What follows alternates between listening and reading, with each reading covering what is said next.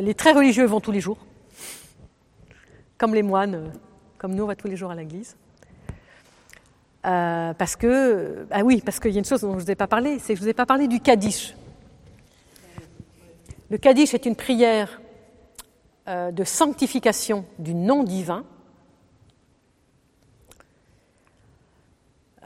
qui requiert, pour être dite de manière communautaire, pour être dite, j'ai envie de dire, à haute voix, qui requiert qu'il y ait dix hommes. Dix hommes. Et pourquoi dix? Alors certes, il y a plein de raisons. Certains disent c'est à cause des dix de Sodome, dans la discussion de marchand de tapis entre Abraham et Dieu, ou s'il y a 50 justes, s'il y a 45 justes, s'il y a 40 justes, s'il y a 30 justes, s'il y en a 10. Et si vous, si vous vous souvenez bien de cette discussion de marchand de tapis, c'est Abraham qui s'arrête, c'est pas Dieu. C'est Abraham qui dit 10. Bon, allez, ok, on on va pas descendre plus bas. Donc certains disent qu'il faut au moins ces 10. Et on ne sort pas le rouleau de la Torah non plus si on n'est pas 10. Donc la lecture publique de la Torah, il faut être 10 hommes. hommes en plus, les femmes, dans les, chez les massortiers, chez les libéraux comptent, mais dans les, chez les orthodoxes, comme nous, ne comptent pas. Non pas qu'elles ne comptent pas, mais, euh, mais, je pense que c'est. Bon, je n'ai pas approfondi trop cette question, mais je pense que c'est un peu pareil que chez nous. On sait très bien que théologiquement, il n'y a rien qui empêcherait une femme d'être ordonnée prêtre. on sait très bien que ça ne se fera jamais, parce qu'il y a un symbolique masculin qui est très fort. Et, qui, et, qui, et qui, est, qui est prégnant et, qui est probablement juste quelque part. Et donc, pour eux, c'est pareil, je pense, il y a quelque chose de cet ordre-là. Et donc, on ne sort les rouleaux de la Torah que si on est dix. Voilà, donc c'est deux choses. Comme et moins. Alors tout le monde met cette euh, prière du Kaddish en lien avec le Notre Père, parce que ça commence que ton nom se sanctifie, que ton règne vienne. Donc c'est les, mêmes paroles. On peut le mettre, en tout cas pour le début du Kaddish, on peut le mettre effectivement en lien avec le Notre Père, c'est évident. Mais pour moi, ce Kaddish, il est beaucoup plus proche de la litanie. De la litanie ou des litanies. Pourquoi? Parce que le Kaddish, il revient au moins cinq fois dans la prière, en tout. Et il coupe différentes parties de l'office. Il sert de, et il sert pour se ressaisir, parce que, parce que euh, toute la communauté euh, le, dit, ce Kaddish. Il y a quelque chose qui se ressaisit, parce que bon, il y a des psaumes, c'est très long, euh, on peut un peu s'endormir, c'est comme chez nous, hein, je veux dire. Et donc, voilà, on peut un peu s'assoupir, ou un peu être distrait, voilà. Hop, on est ressaisi et, finalement, la litanie, qu'elle soit dite par le prêtre ou le diacre, c'est un peu ça. C'est encore et encore, voilà, prions le Seigneur. Hein, on, se remet en selle au cas où on aurait eu quelques petites distractions. Donc pour moi, personne n'a jamais vu le calice comme ça, mais pour moi, c'est clair qu'il y a quelque chose du même ordre, en tout cas, comme fonction au sein de l'office euh, de prière. Et pourquoi ils y vont tous les jours? C'est parce qu'il faut être 10. Et donc, euh, chaque jour, ils disent Bon, tu viens demain, parce qu'ils veulent dire le Kaddish, sortir les rouleaux de la Torah ceux qui sont religieux. Alors il se trouve que dans les quartiers des villes, il y en a certains qui habitent pas trop loin des uns des autres et pas trop loin du lieu de prière, donc c'est facile. Il y a d'autres endroits où c'est pas possible. Alors est-ce que ça veut dire que c'est plus important pour les juifs la prière communautaire que la prière personnelle? Non. Non, mais euh, c'est une bonne question. C'est pas plus important, euh, mais c'est plus codifié, c'est plus ritualisé je ne suis pas sûre qu'il y ait une vraie prière personnelle ritualisée chez les juifs. chacun prie. La preuve en est, c'est qu'ils ont des bénédictions pour toutes choses, donc c'est très ritualisé. Donc tout ce qui est ritualisé, ils boivent un verre d'eau, c'est Baruch Adonai, melech haolam, Shakol niye bedvaro. Que tout soit fait selon ta parole. Et puis ils boivent. Un juif religieux ne fera jamais un verre d'eau, ne boira jamais un verre d'eau sans, sans dire ça. Bon, donc pour tout, pour tout, il y a une bénédiction. Donc la prière personnelle, mais ça, c'est une prière ritualisée. C'est une bénédiction, c'est des bénédictions précises que la, communauté donne pour ses, fidèles.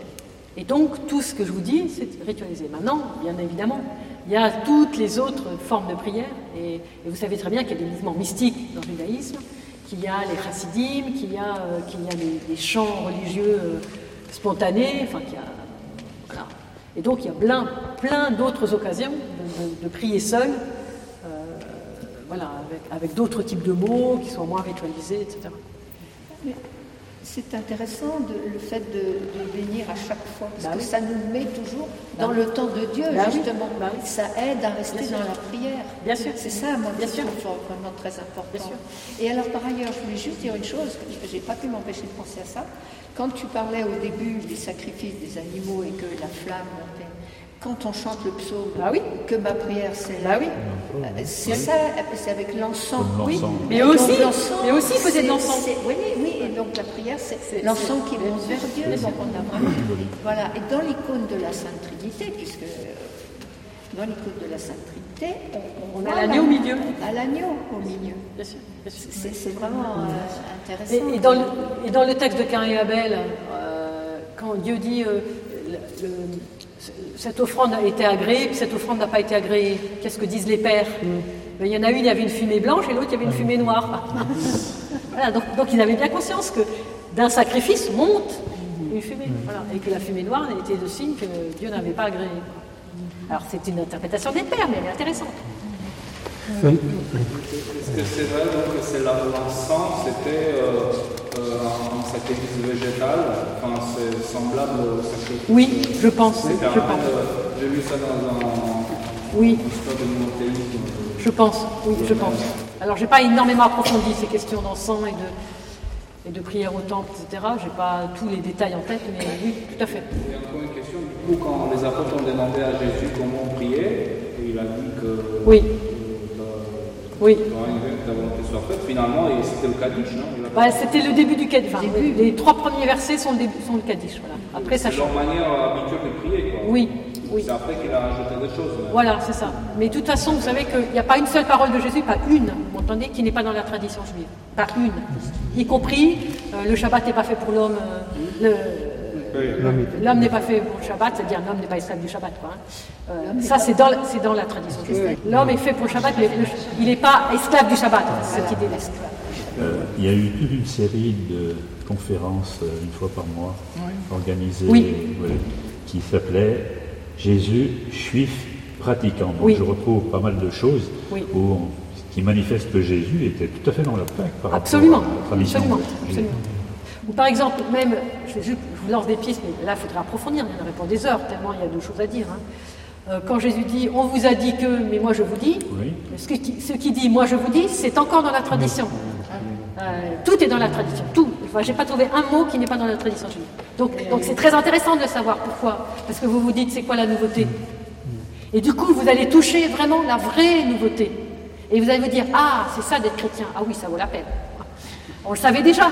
On savait déjà que ça valait la peine. Mais ce que je veux dire, c'est que tout d'un coup, il y a l'identité chrétienne qui émerge d'une manière beaucoup- presque plus pure. Je ne sais pas comment dire. Euh, mais qui et du coup, vous êtes, vous êtes euh, renversé de, d'admiration devant ce- comment Dieu guide son Église. C'est, génial. Pardonne-leur, voilà. Pardonne-leur, ils ne savent pas ce qu'ils font. Euh, alors, ça, c'est, c'est une très bonne question. Euh, je n'ai pas approfondi cette parole-là. D'ailleurs, euh, toutes les paroles concernant tout ce qui est autour de la passion, la résurrection, je pense qu'on pourrait trouver des éléments qui, ne sont pas dans la tradition juive. Maintenant, telle qu'elle, alors quand je dis qu'aucune parole de Jésus n'est pas dans la tradition, euh, la manière de- dont Jésus de l'exprimer, euh, c'est sa manière à lui, bien évidemment. Donc euh, les mots tels quels ne sont pas exactement ceux de la tradition, mais c'est l'idée. Cette parole de Jésus n'est pas telle qu'elle dans la tradition, mais ce qui est tel qu'elle dans la tradition, c'est l'amour de l'ennemi. Et donc ça c'est très important, parce que tu trouves l'amour de l'ennemi, tu trouves ton ennemi, euh, l'âne de ton ennemi qui ploie sous son... Tu t'arrêtes et tu l'aides. Voilà. Donc là, il y a... Donc c'est pas, c'est pas dit de la même manière. C'est, C'est l'esprit. c'est l'esprit, voilà, c'est l'esprit, voilà, c'est ça. Mais pour moi, cette parole de Jésus, qui est très forte, et je te remercie de, la- de nous la donner, c'est, euh, ben, il l'a dit sur la croix au moment où il donne sa vie. Quoi. Donc c'est- finalement, c'est pas tant le contenu même des mots, euh, bien qu'ils ne savent pas ce qu'ils font, ça montre que non seulement il aime l'en- l'ennemi, mais qu'il, qu'il l'excuse. il l'excuse, c'est incroyable. Voilà. Là, oui, là, du coup, on sent mieux qu'il y a quelque chose qui est vraiment euh, plus précis dans une nouveauté chrétienne qui est même mon ennemi, je dois lui donner des circonstances atténuantes pour montrer que finalement il y est pour rien. C'est-à-dire que je prends sur moi Christ toute la responsabilité même de la faute de l'autre. Et là, voilà, ça, là on est, là on est chez les chrétiens. Ça, c'est l'amour immense et Voilà, incompréhensible de Dieu. Voilà. Pour toute, pour toute créature. Voilà. Mais le fait de prendre sur soi, là, il y a quelque chose de voilà, Inconditionnel. Voilà, ça c'est. Parce que finalement, quand vous regardez les saints, c'est ça, lisez Saint Sidoine, lisez, c'est, vraiment, ils ont tellement le souci des autres qui, qui, qui- qui sont dans la, comment dire, dans, oui, ils veulent, ils veulent souffrir à la place des autres. Ils, veulent- ils- ils souffrent pour les autres. Et donc, on n'est plus centré sur moi, moi, moi. On est là, on est pour le monde. On offre sa vie et son cœur pour le monde et, et que tous soient sauvés. Et, que- donc, on va, on va tout faire pour que tous soient sauvés. Donc, il y a une espèce de- d'urgence du salut pour tous et pas seulement pour euh, soi ou sa petite communauté. euh. Donc, il y a une espèce de cœur élargi complètement. Bah, alors, le Christ, bon, pff, encore On plus. ne mégote pas. Ah, hein On ne mégote pas. on ne mégote pas. Je voulais revenir tout à l'heure à ce que vous disiez concernant le, le fait qu'il y a beaucoup de prières dans le judaïsme qui sont en fait écrites, pardon, Oui, et que il me semble que ça laisse moins de place aux prières spontanées, oui. de manière générale. Oui. Et je reviens aussi à cette idée qu'il y a eu dans l'Église primitive que justement les prières au départ étaient assez spontanées Oui. et qu'elles ont après été écrites. Oui, Justement parce que à partir du moment où les prières sont assez régulièrement spontanées, il y a des choses en fait qui se perdent oui. et qui interfèrent avec notre subjectivité Oui. et qui fait qu'on peut effectivement dire des choses, je dirais, fausses Oui. au bout d'un moment. Oui. D'autant plus que si par exemple on est le, prêtre d'une communauté et qu'on dit des choses comme ça, on entraîne toute la communauté dans le... Alors, n'oubliez pas que les prières spontanées, c'était pareil chez les Juifs au départ. C'est-à-dire qu'au départ, c'était que des prières spontanées. Et il y a des traces énormes dans le Talmud qui dit, euh, alors si tu es, si c'est l'heure du chemin Israël et que tu es sur un âne, etc., tu fais comme ça. Et puis si tu te souviens pas bien, tu, tu dis une prière, tu dis un, un résumé de la prière. Enfin bon, il y a, il y a tout un tas de, de, de, de précisions très précises dans le Talmud qui montrent qu'au départ, tout était spontané. Donc comme nous. Et ensuite, ils ont codifié, comme nous. voilà, donc, euh, et c'est pas parce qu'ils ont codifié que du coup la spontanéité, euh, bah, c'est comme nous, je veux dire. Si nous, on commence à dire, on se retrouve dans l'église, on fait des prières spontanées, euh, les orthodoxes, ils vont vous regarder, euh, non, ça se fait pas, quoi. Par contre, on va chez nos frères protestants, là, il n'y a pas de problème. Chez certains, chez catholiques. Donc ça, montre bien que nous, on a tellement codifié que nous, une prière spontanée en communauté, ça, risque de dérailler, donc on préfère, euh, voilà, on préfère être dans la bonne tradition et on a raison. Ceci étant dit, personne ne nous interdit de faire une prière spontanée chez nous. Voilà. Et on sait très bien que beaucoup de saints, ou même si nous avons la prière de Jésus comme prière continuelle, etc., on sait très bien que voilà, on peut, on peut aussi intercaler d'autres choses et puis demander à tel saint d'intercéder pour nous, etc. Enfin, je veux dire. euh, Et quand on dit euh, il y a de la prière dans, dans, dans tel saint, euh, Isaac le Syrien par exemple, ça veut dire que c'est lui qui l'a inventé, donc c'est sûr que c'était spontané. Oui, oui, tout à fait. Oui, oui. Ça veut dire que les, les grands saints avaient leur prière, Tout à fait. leur- Alors, il faut savoir aussi une chose, et moi je suis très frappée parce que je, je mange les pères toute la journée et que je trouve que c'est. Ils sont absolument exceptionnels, mais lisez les pères, c'est. C'est que les pères, jusqu'à aujourd'hui, jusqu'à quelqu'un comme le père Sophronie, où il a encore écrit des prières, il, il écrit par, par exemple la prière de l'Igoumène. Oh, bon, je ne l'ai pas là, mais c'est. La prière du matin de- de- du Père Sophronie qui est dans, qui est dans, dans je ne sais plus quel livre, euh, Voir Dieu tel qu'il est, c'est, c'est- c'est- ça tient deux pages et demie, mais c'est absolument magnifique. Voilà. Mais quand on voit, par exemple, la prière de nos pères, parce que nous- la, période patristique, elle n'est pas finie. je veux dire. Hein, donc, euh, pour nous, Sophronie, c'est quand même, il va bientôt être canonisé, c'est sûr. quoi, hein, c'est un père. Bon, quand on voit, mais la prière de, les prières que saint Sylvain intercède, dans, dans son livre, on voit bien que tout le monde a eu des prières spontanées. Mais ce qu'on voit chez ses pères et qui, et qui, et qui n'est pas notre cas à nous, parce que nous, on est des petits piou-piou et qu'on fait ce qu'on peut, euh, même si le Seigneur essaye de nous saisir un peu, c'est que c'est que ces prières, elles sont premièrement totalement fidèles à, l'esprit de l'Église, totalement fidèles au concile, etc. Bon, ça c'est évident, à l'esprit de l'Église, mais totalement en harmonie avec toutes les prières primitives, la, prière de la liturgie, la prière des vêpres, et que on est dans le même langage, on est, dans la même, on est dans le même souffle. Et là, on est sûr.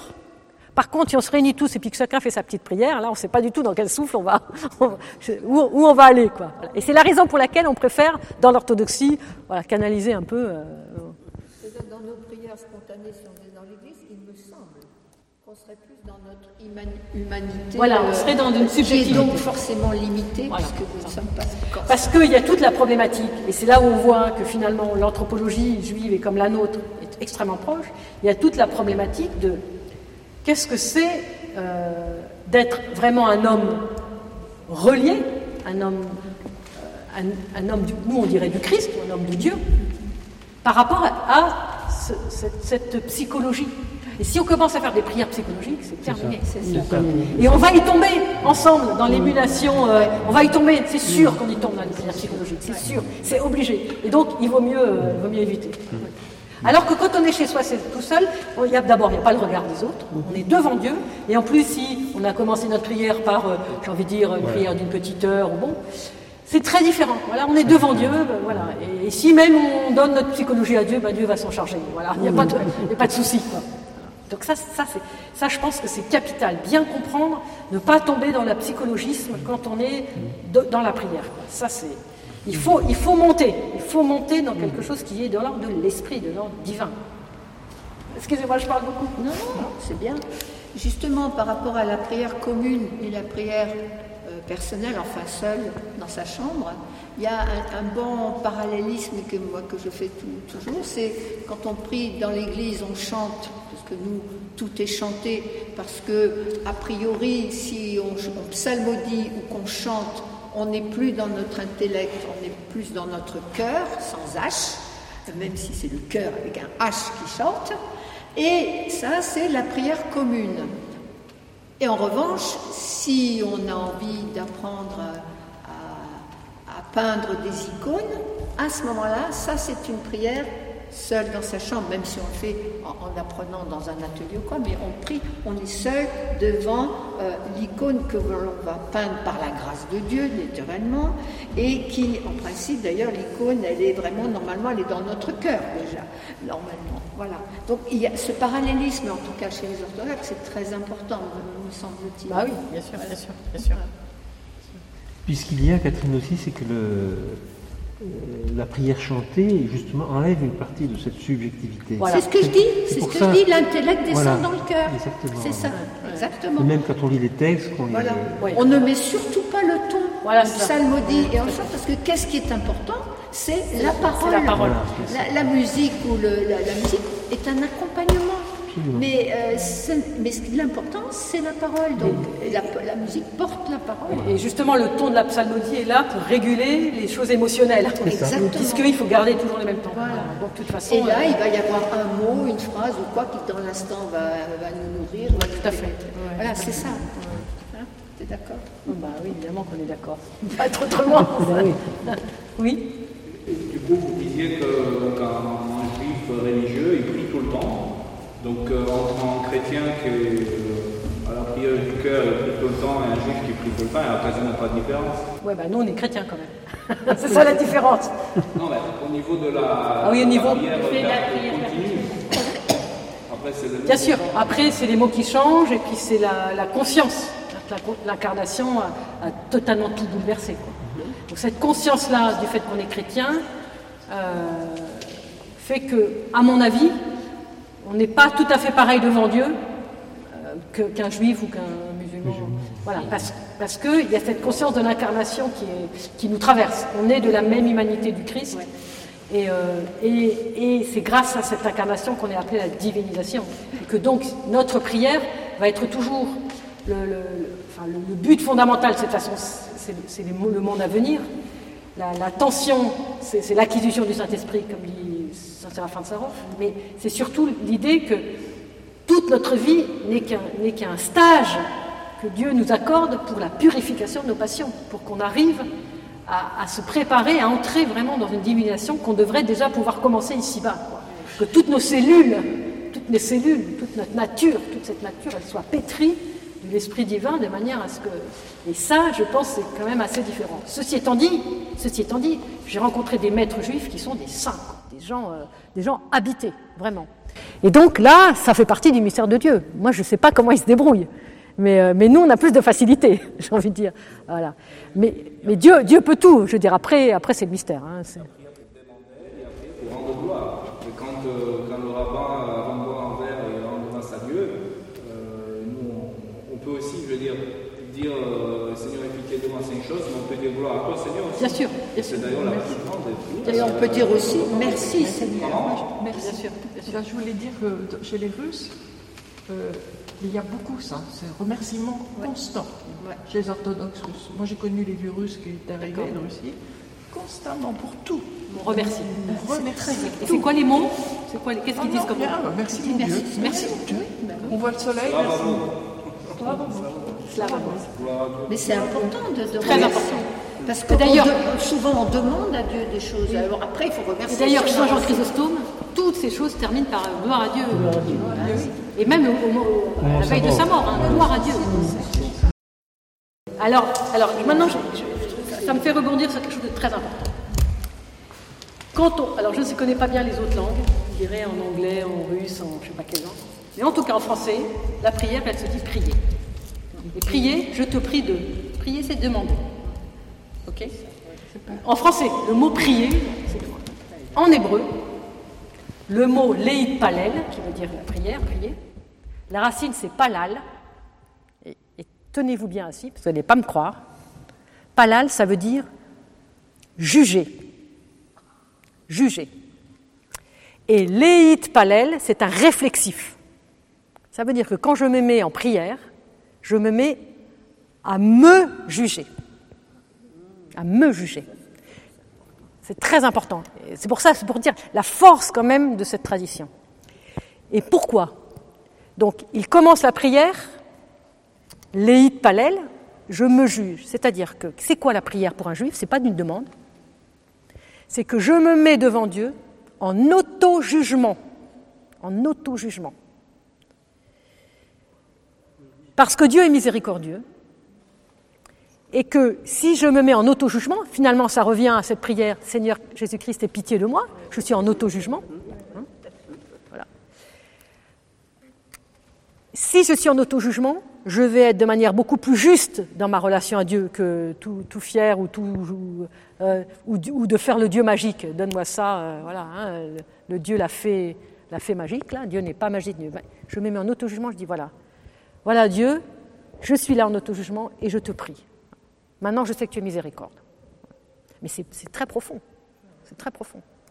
Et vous savez que la prière, le, le modèle de la prière dans le judaïsme, c'est la prière de Hannah. Anne, la mère de Samuel. Qu'est-ce qu'elle fait? Elle est au temple et elle pleure parce qu'elle n'a pas d'enfant. Mais si vous regardez bien de près, alors que le, prêtre la houspille en disant oui, va cuver ton vin ailleurs, qu'est-ce que tu marmonnes bon. Parce qu'en plus, on prie à voix haute aussi hein, chez les juifs, même quand on est tout seul. D'ailleurs, normalement chez nous aussi, même si on est tout seul et qu'on dit une petite heure chez soi, c'est mieux de le dire à voix haute. Debout, devant l'icône, à voix haute. Ça, c'est la règle normalement. hein.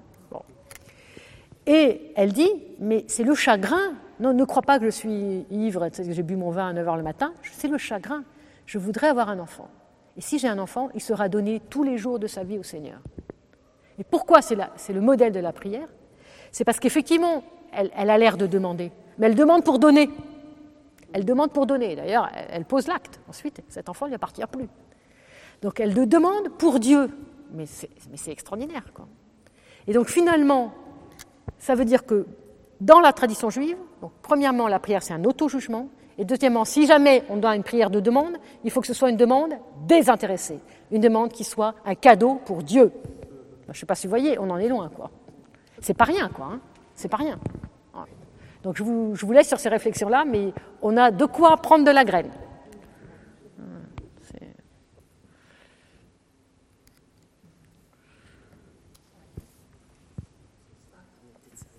Oui, on va s'arrêter un peu parce que.